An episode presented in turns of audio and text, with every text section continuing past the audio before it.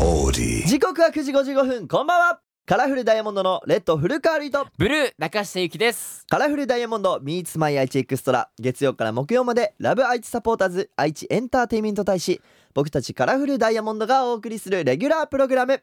地元愛知県のトリビアネタを毎週テーマを決めてご紹介していきます先週先生週に引き続きピックアップするのは愛知県の難読地名でございやまっすたぜはい楽しみにしてましたか楽しみで仕方がなかったぜその昨日もやったもんね、うん早速なんですがここで中ポンに問題がありまおす来た徳川家康のお膝元岡崎市の地名ですお岡崎市好きって言ってたねさっき岡崎好きやで俺もう好きなら答えてもらわなきゃおねっしゃ坂という字に左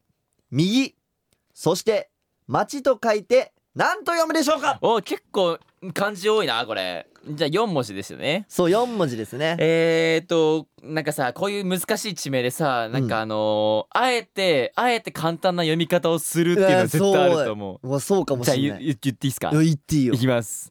坂左右町不正解でございますあー正解は坂総長と読みます坂総長、はい、これにはですね2つの説がございます一つは徳川四天王の一人である本田忠勝の家臣であった鈴木宗左衛門の家が現在の坂総町の坂の上にありうん坂総から来ているという説えーもう一つが桜草やサギ草といった植物が群生していたという説はいさてこの番組はラジコはもちろんオーディオコンテンツプラットフォームオーディまた Spotify でも聞くことができます今日は江南市にお住まいのひなこさんのメッセージをご紹介しますカラフルダイヤモンド Meets My 愛知エクストラ今日はカラフルダイヤモンドの甘キュンを聞きながらお別れです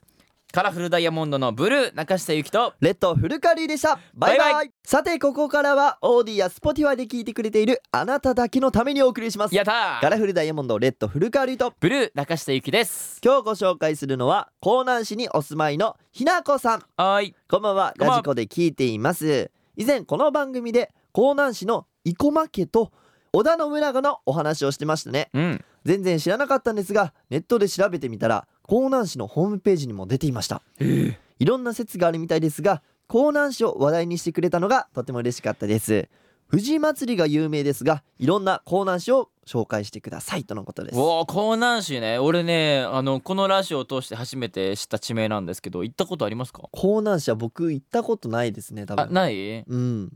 江南市どうなんだろうそのリリースイベントとかでさこのライブできるあれなんかスペースみたいなのあるのかなおどうなんやろあったら行きたいねめっちゃ行きたいんだけどこやっのぱそうねあのーこう聞くとさまだうん愛知県の中でも行ったことない場所っていっぱいあるんだ、いっぱいあるしさそれをさやっぱ愛知県を中心に活動してる俺たちだからさうんせん全部制覇したくない全制覇しないね、うんまず名古屋からねそうもうこの愛知県の中でも僕たち知らない地名ないですぐらいのそう名古屋市行ってから江南市うんそうやな、うん全制覇したいし、藤祭りっていうのもちょっと気になるんだよねめっちゃ気にになるんだけどなんだろうこれ富士の花が飾られたりとかするそうのかなそういう系かなめっちゃ気になる、あ盛り上がるんかなどうなんそだうろだから僕たちもさ今年あの土祭りというものに関わらせてあ関わらさせていただいてから、ううんすごいお祭り系のイベントにもさよく出ることがそうだね確かに確かにそう増えたんでうん富士祭りもいつかカラフルダイヤモンドとして行きたいねはい、はいい、つか行きたいですね楽しみに待っててくださいひなこさん